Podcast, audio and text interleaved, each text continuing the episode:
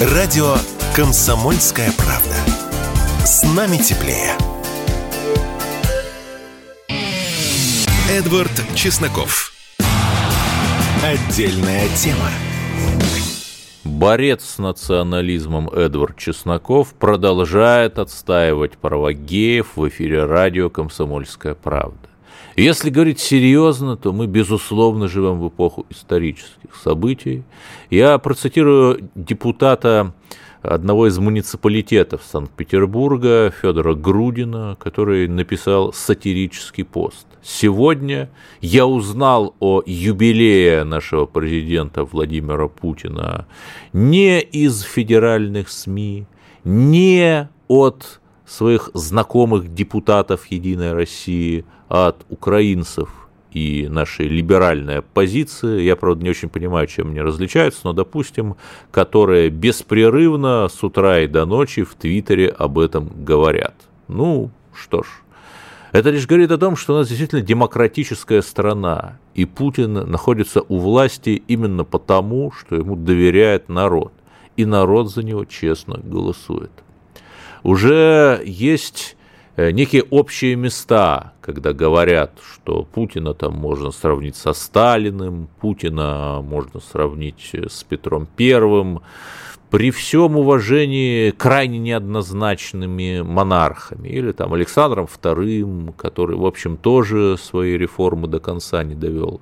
Но мне кажется, что Путина можно и нужно сравнить с Иваном III, монарх, который сейчас совершенно забыт, но э, при котором Россия из региональной державы э, второго-третьего уровня, которая пыталась конкурировать с Великим княжеством Литовским, да-да, была такая сверхдержава в Восточной Европе, превратилась, э, по сути, в нынешнюю Россию, в противовес Запада. И самое главное, что Иван III не стал говорить, что вот мы там э, какая-то особая ориентальная, значит, не европейская страна. Нет. Его жена э, Софья, палеолог, была потом была наследницей Византии в прямом смысле. И вот этот герб, э, наш знаменитый двуглавый орел, он появился именно при нем, при Иване Третьем, через его жену, и был заимствован оттуда тоже из, из Византии. То есть мы заявили, что мы Третий Рим, да, вы там формально скажете, что эта концепция чуть более поздь, поздняя, там был э, монах Филофей, э, были другие книжники уже в следующем э, веке, в XVI, но началось все именно тогда. И сейчас, по сути, мы делаем то же самое – мы говорим, что мы предлагаем миру новую конструкцию, новые принципы, очень простые, принципы справедливости. Не зря Путин сделал упор на борьбу с колониализмом э, в своей речи, вернее, в той ее части, которая была адресована вменяемым людям на Западе, борьбу за традиционные ценности. Тут я э, хочу напомнить очень важную вещь, что в той же христианской эсхатологии был термин под названием катехон. Катехон – это мистическая сущность, которая удерживает мир от падения в пропасть, от апокалипсиса удерживает.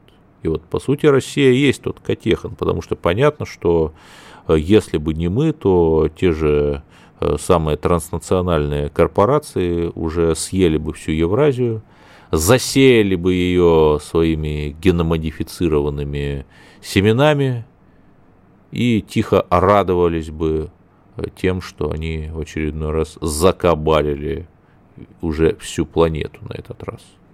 И что самое главное, э, что это все напоминает? Мы здесь сейчас даже не понимаем всего масштаба, тектонического масштаба изменений, которые происходят в мире. Между тем, еще несколько лет назад невозможно было представить, чтобы критиковали Украину, крупнейшие западные СМИ, чтобы Илон Маск, да, формально там у него нет политических постов, но тем не менее все прекрасно понимают, что это человек, безусловно, с политическими амбициями. Вот. Никто не мог представить, что Илон Маск, например, скажет, ну вообще Крым русский, да и по другим территориям, которые Запад называет аннексированы, там не очень понятно, э, не прислушаться ли нам к тому, что народ – решит этих территорий. Вот примерно так. То есть э, мы, э, если отойти от э, своеобразной, сложной, непростой ситуации на фронтах, она непростая, и вы все знаете, и посмотреть глобально, то война вчастую выиграна. Посмотрите, например, ОПЕК.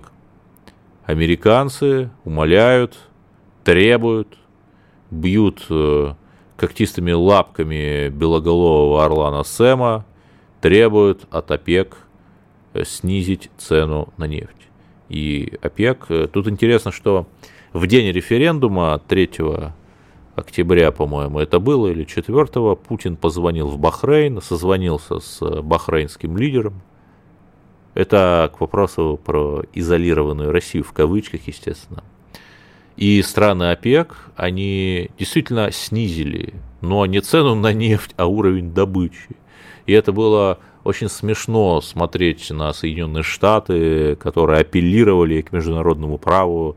Да, Соединенные Штаты, апеллирующие к международному праву, это прямо очень сильно э, которые говорили там, что их обманули, что это нечестная игра, что это картель, картельный сговор. А вот когда они пытались принудительно установить э, какую-то минимальную цену на российскую нефть. Это, видимо, была честная игра, это не было каким-то ценовым сговором и так далее.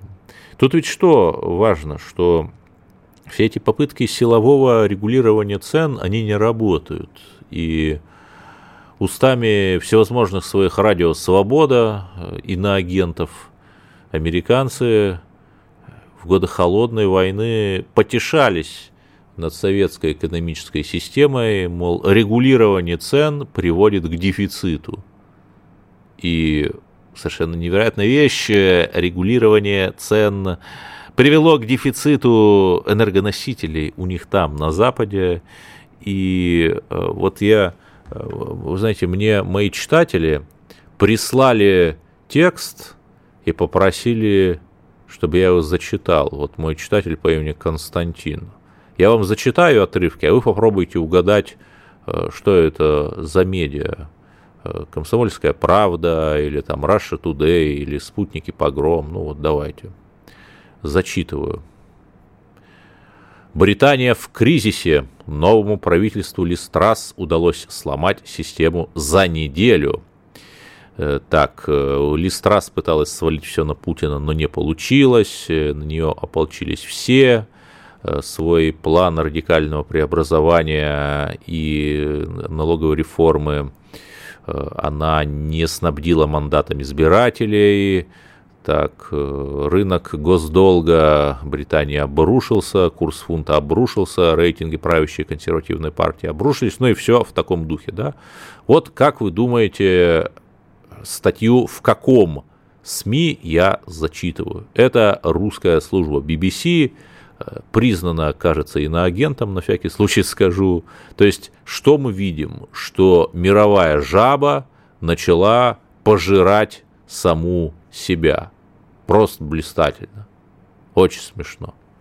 Мы видим, что э, сейчас э, их прочность тыла далеко не такая, как во времена Маргарет Тэтчер или Рональда Рейгана – это тогда они в конце 80-х обрушили цены на нефть. Советский Союз перестал получать экспортные доллары, нефтедоллары. И, в общем-то, это сильно ускорило коллапс социалистической экономики. А у них, а они могли перетерпеть, потому что у них и лидеры были другие – и реальное производство оставалось, и жирок был, что называется.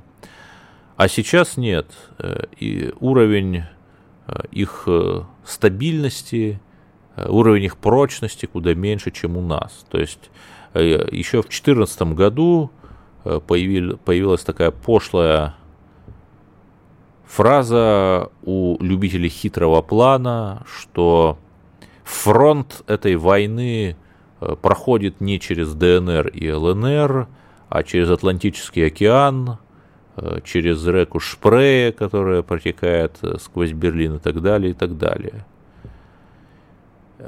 Отчасти мы видим, что это так, потому что есть газета Financial Times, очень авторитетная, очень уважаемая газета британская.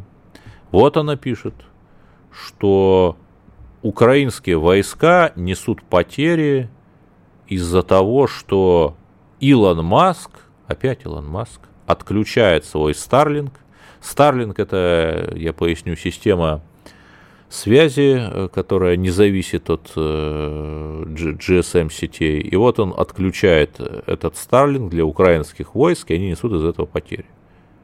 Ну что ж, господа, вас накачали стероидами, напустили на медведя со связанными руками и ногами, лапами. Сейчас стероиды кончились, а медведь э, порвал привязь и начал как-то плотоядно на вас смотреть. Ну, сами виноваты. Продолжим через минуту.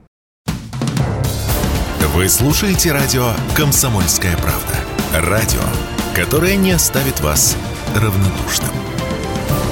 Не нужно забывать и о том, что европейцы шокированы. Они за несколько десятилетий отвыкли от того, что реал-политик, как выражаются немцы, имеет вот такую жестокую форму. Но про единодушие лучше не заикаться. В мире не существует никакого единодушия.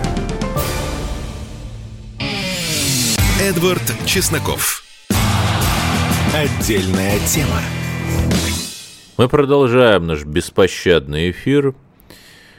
Десятки, а может быть и не десятки тысяч дорогих россиян отправились в Грузию. В принципе, как уже тут шутят, им можно раздавать медали за взятие Верхнего Ларса. Ха-ха, смешная шутка. И вот давайте послушаем, как это видят сами грузины, этот, с позволения, российский исход. Русский, сказать у меня язык не поворачивается.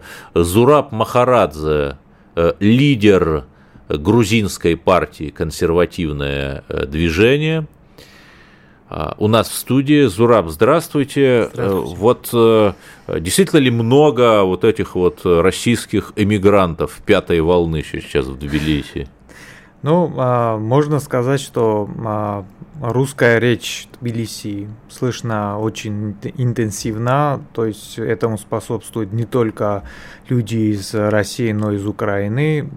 С тех пор, как началась эта операция, да, к нам... Забавно. Люди из Украины, говорящие по-русски тоже, да. Да, и если честно, особо здесь э, нужно выделить то, что 95% грузин к россиянам и русским относятся довольно, довольно хорошо. Это тут здешние тоже знают, очень многие ездили в Грузию, но проблема не в том, что это, это люди, которые сейчас валом пошли на Тбилиси, это русские, а а проблема в другом, но ну, как бы это помягче сказать, нам а, своих радужных хватало с головой, а сейчас к нам очень специфический контингент повалил из России, и именно из-за специфического Э, ну, как сказать, колорита этих людей, э, и вам грузины спасибо не скажут. Угу. Не потому, что это люди говорят э, по-русски или они по национальности русские, а ну, специфические люди, люди сбежали сейчас, и, ну, приходится там Тбилиси. И они встретились еще с людьми из Украины, то есть можно констатировать, что дезертиры из Украины в Тбилиси встретились с дезертирами из России. Да, это как э, такая подборка 10 лучших аниме-кроссоверов. Ну... А, правда ли, что из-за прибытия вот этих вот мигрантов сильно дороже стал съем квартир в Тбилиси? Ну, э, да, э, можно сказать, что для грузинской экономики это хорошо повлияло, то есть э, большой приток э, инвестиций, конечно, для страны хорошо, но все равно для меня, как грузина, фактор, который я назвал, это перевешивает. Ну, я бы еще хотел добавить, что кроме вот этого исхода этих э, специфических людей, есть еще другой фактор, который по грузинским каналам, конечно, никто не скажет, но консервативная часть Грузии очень э, внимательно следила за тем, какие месседжи были из России. Э, если вот люди из России пошли такие, то месседжи политические mm. были очень интересны. Вот в первом блоке вы говорили о, о том, что было заявлено о консервативном курсе. Было заявлено, что э, Запад не потому что там плохой, что он какие-то международные нормы нарушил, а то, что там Э, было произнесено сатанизм. То есть, да, да, да. это Путин э, сказал, это, его меня. Э, это было, ну, для многих грузин это был очень веский момент. Зачем? Почему? Для нас интересно, какое будущее хочет строить Россия. Вот когда в Грузии говорят, что можно ли говорить с Россией, надо ли говорить с Россией, в этом очень важную роль играет, а какова э, модель, которую Россия хочет строить.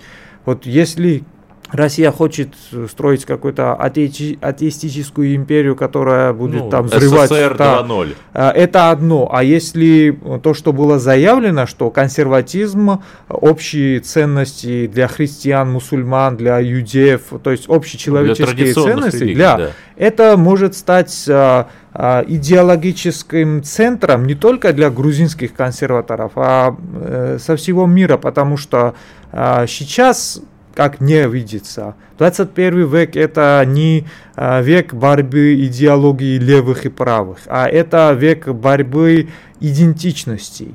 Вот есть империя Запада, либеральная, которая везде очень конкретные коллективные идентичности культивирует. Да, и Макдональдс, по... Макдональдс под радужным флагом. Да, условно и говоря. Э, победить это тоже может только очень четко э, обоснованная и артикулированная идеология. Очень часто говорят, что у России нет идеологии. Но если у России появится идеология, и эта идеология будет именно та, которая была заявлена, для грузинской части консервативной это будет очень интересно. Я все-таки хотел бы вернуться к бытовым вопросам. Да. Вот правда ли, что месяц назад до этой массовой эмиграции в Тбилиси можно было снять квартиру за 300 долларов, а сейчас и за 1000 не снимешь? Ну, это зависит от того, в каком, конечно, центре или на периферии, но а, очень многие об, об этом жаловались, конечно, даже люди, которые там снимали грузины квартиру, сказали, что ну, нас э, попросили э, из дома, потому что нашли там очень, очень более выгодных клиентов. Но есть и другая тенденция, я же там монитору социальной сети, эти люди из России приехали, принесли с собой ну, определенную сумму, а, начали там жить на очень там...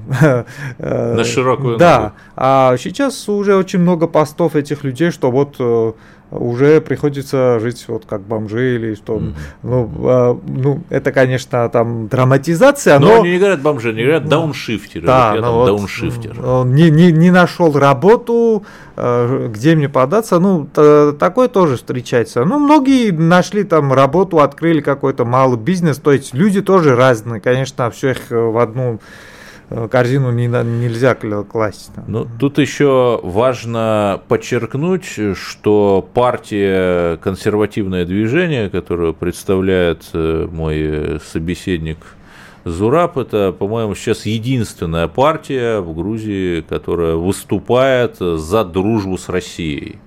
Вот это звучит достаточно неожиданно, особенно если вспомнить последние эскапады там, грузинского руководства, начиная даже от Саакашвили против России. Ну, а, можно сказать так, а, в Грузии очень а, сильно а, подвержена влиянию именно медиасфера и формирование общественного мнения, как вы знаете, это очень сильно зависит от медиа среды. Ну, естественно, да. Да, ну, а, несмотря на это, что все каналы транслируют одну и ту же западную пропаганду, а, в Грузии очень много людей, даже по а, НКО а, западно финансируемых, они говорят 30% хотят именно про российской политики. Ну, по нашим данным это больше 50%, 50% но напрямую запрещи, запрещена. И нашу э, партию тоже не раз говорили, что закройте,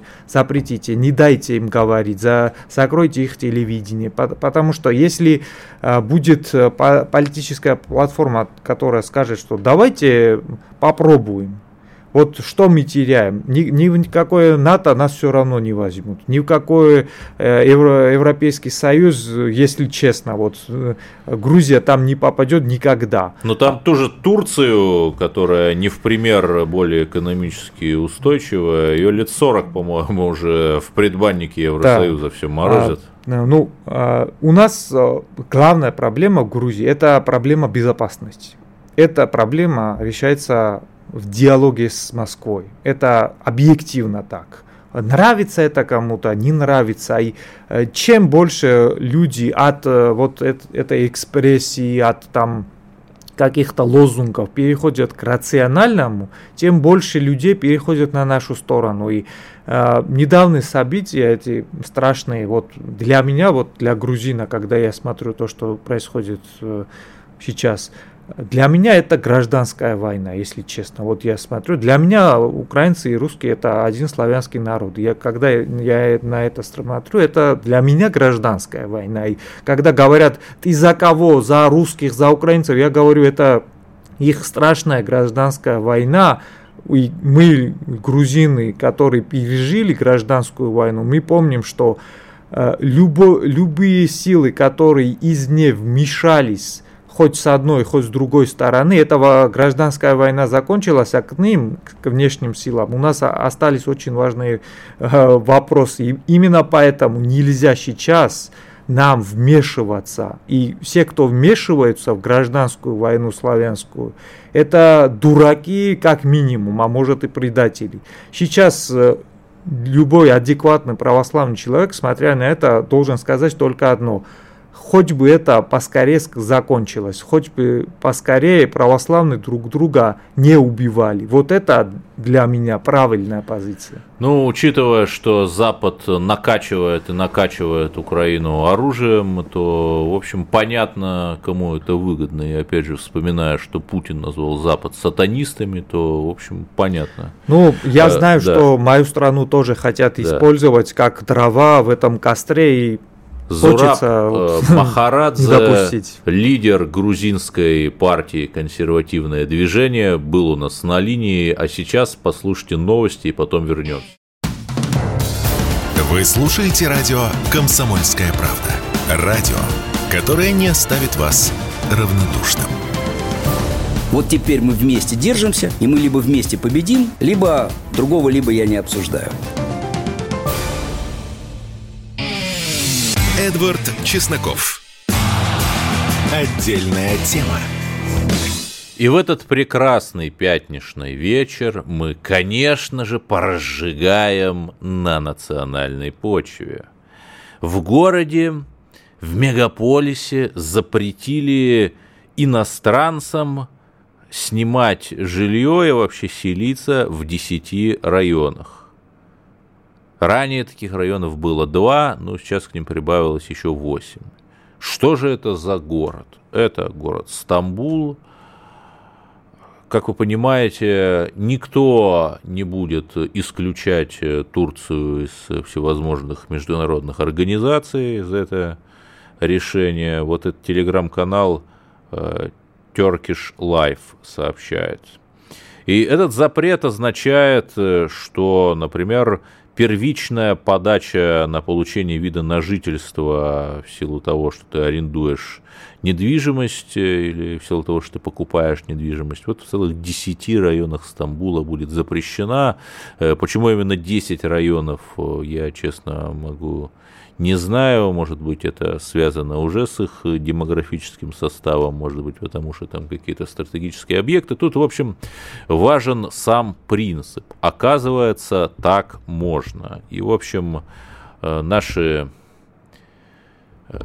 люди, Э, которые туда переехали. В общем, я, конечно, э, предполагаю, что многие с удивлением узнают, что туризм не равен эмиграции. Ну, это, в общем, Эрдоган, э, который буквально под знаменем турецкого национализма и исламизма идет на выборы 2023 года. В общем, посмотрим, посмотрим, что у него там получится. Продолжаем, безусловно. Очень интересная вещь. Мировая жаба неожиданно развернулась спиной или что там у жабы, какая часть тела. Ну, спина, наверное, такая покрытая липучими зеленоватыми выделениями. Спиной развернулась к дорогой Украине.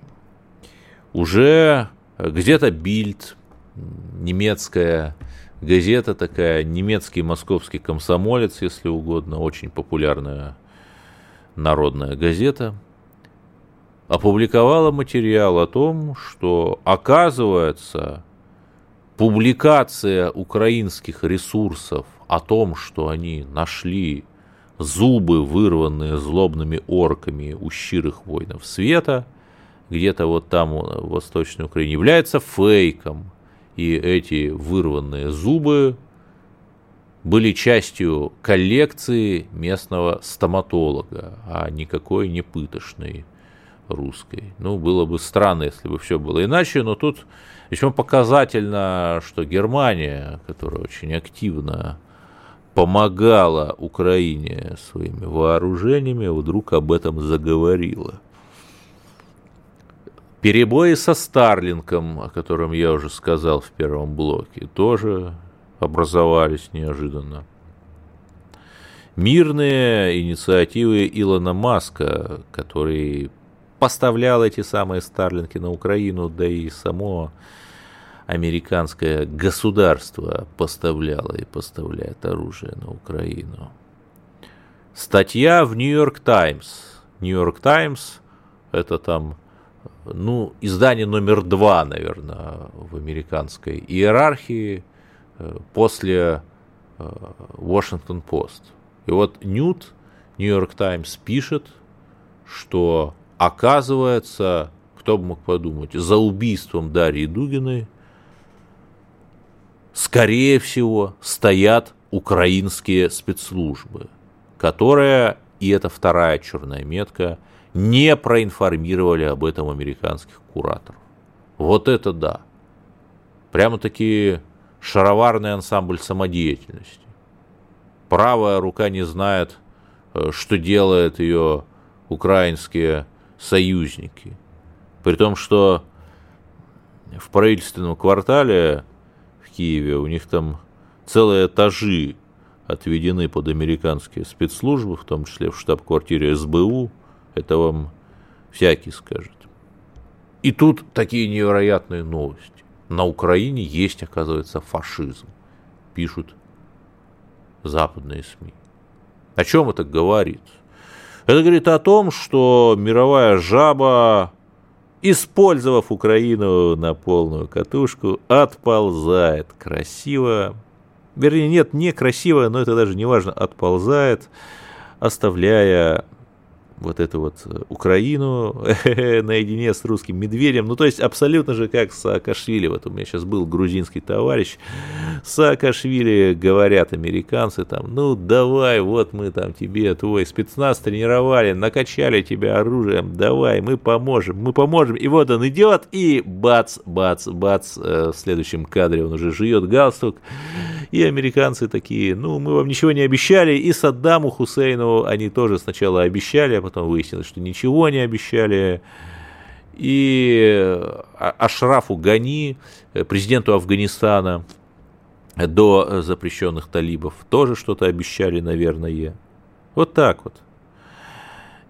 Конечно, есть некоторое злорадство смотреть, э, как одни младшие партнеры американцев за другими из года в год, из десятилетия в десятилетие наступают на одни и те же грабли. Американцы используют их э, как э, вот эту вот одноразовую банку из-под Кока-Колы и выбрасывают куда-то в пыльный мусорный ящик истории. И все, и все. Да, все это очень печально. Э, для американцев и их союзников, конечно же. А почему американцы отползают, вы спросите меня? Да потому что. Ведь их задачи выполнены. Северный поток подорван. Ну, кто-то подорвал, то есть дойти до того, чтобы упрекнуть во всем Россию, они как-то еще не дошли.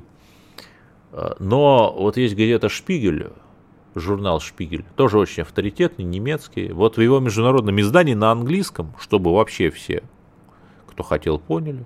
Я это лично читал, тоже черным по белому написано. Что летом сего года ЦРУ предупредила Германию, что Северный поток-2 могут взорвать украинцы, и что они даже это секретная докладная записка ЦРУ, подумывают арендовать судно в Швеции, чтобы эту подводную диверсию трубопроводную организовать. Вот это да. Вот, ну, никогда невозможно было подумать. Оказывается, что и Украина устраивает теракты на территории России – причем это не какие-то,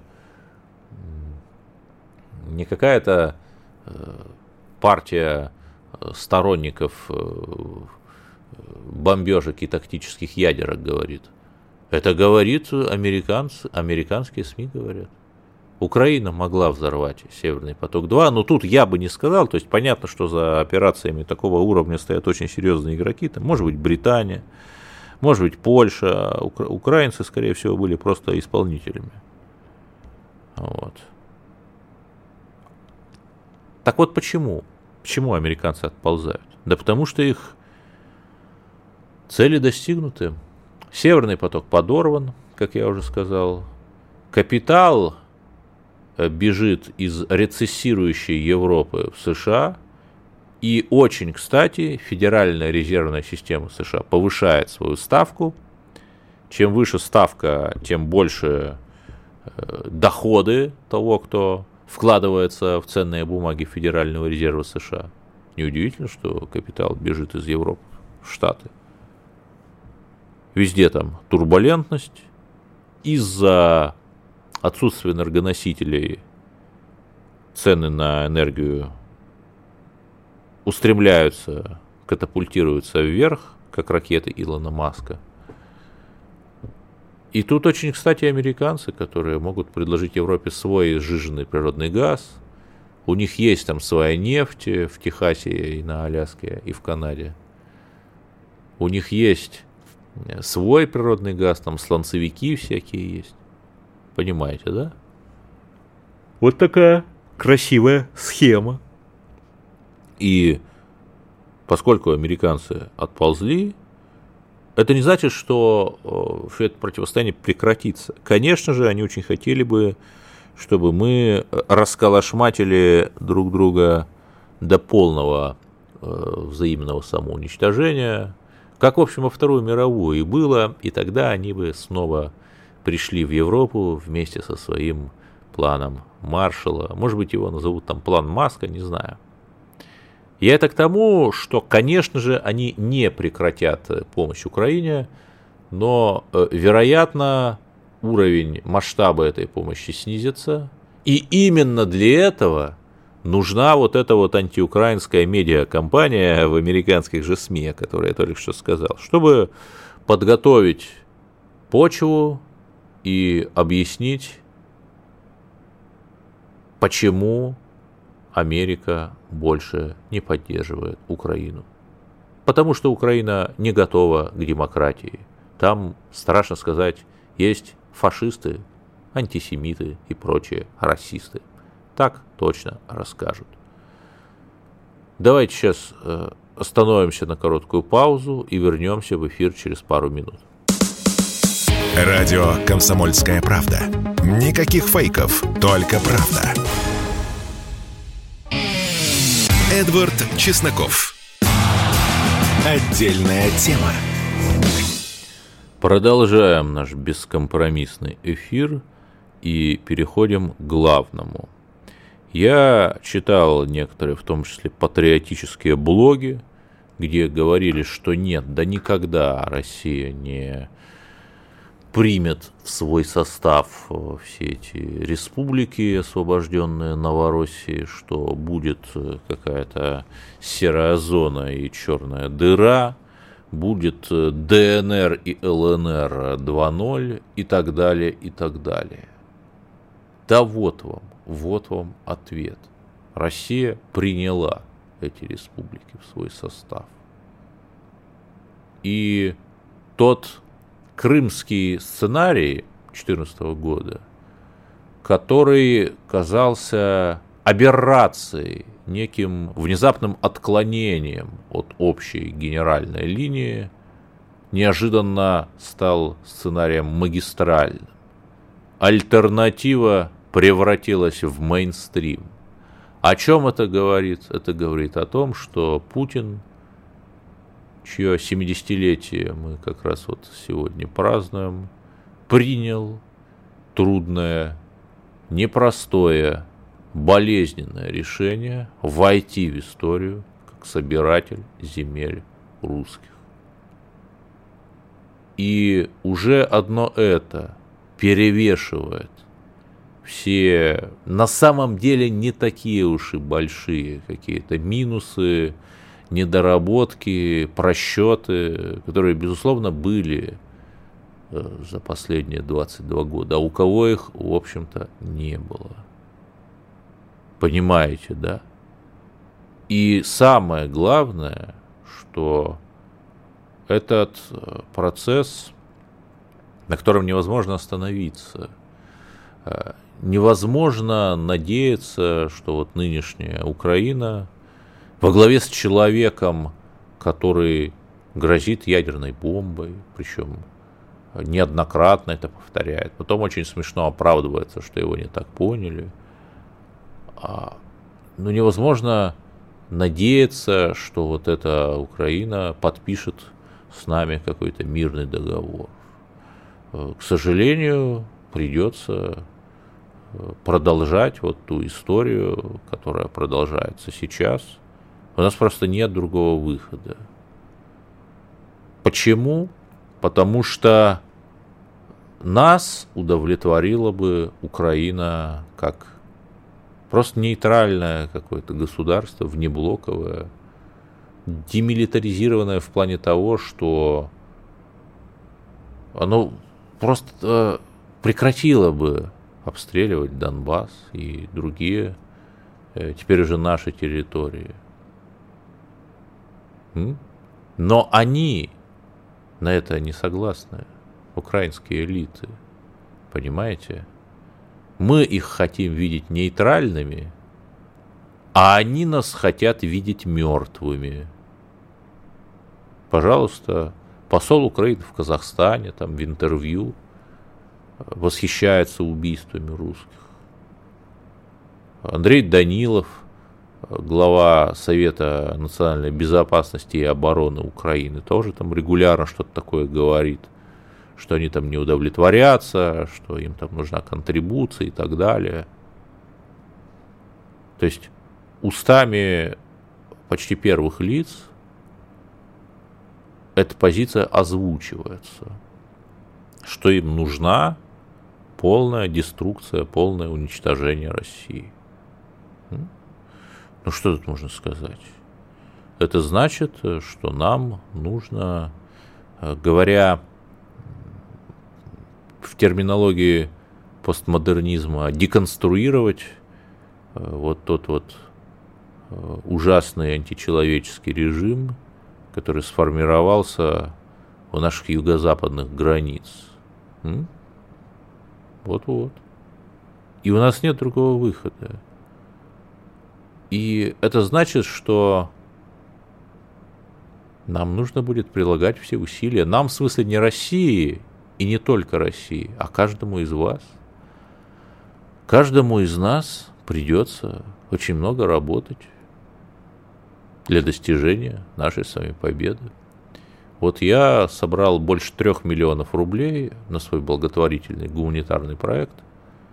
Он называется «Гуманитарный батальон русской интеллигенции».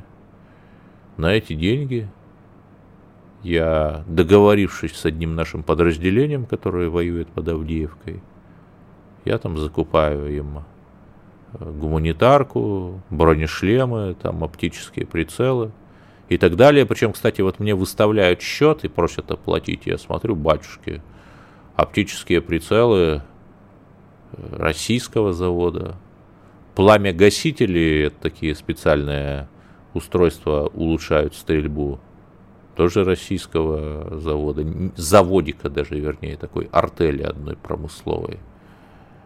Шины для автомобилей тоже российского производства. То есть, когда говорят, что э, производство развалено, это тоже какие-то непонятные люди говорят, не верьте им. Почему? Потому что реальность отличается от ваших представлений о ней.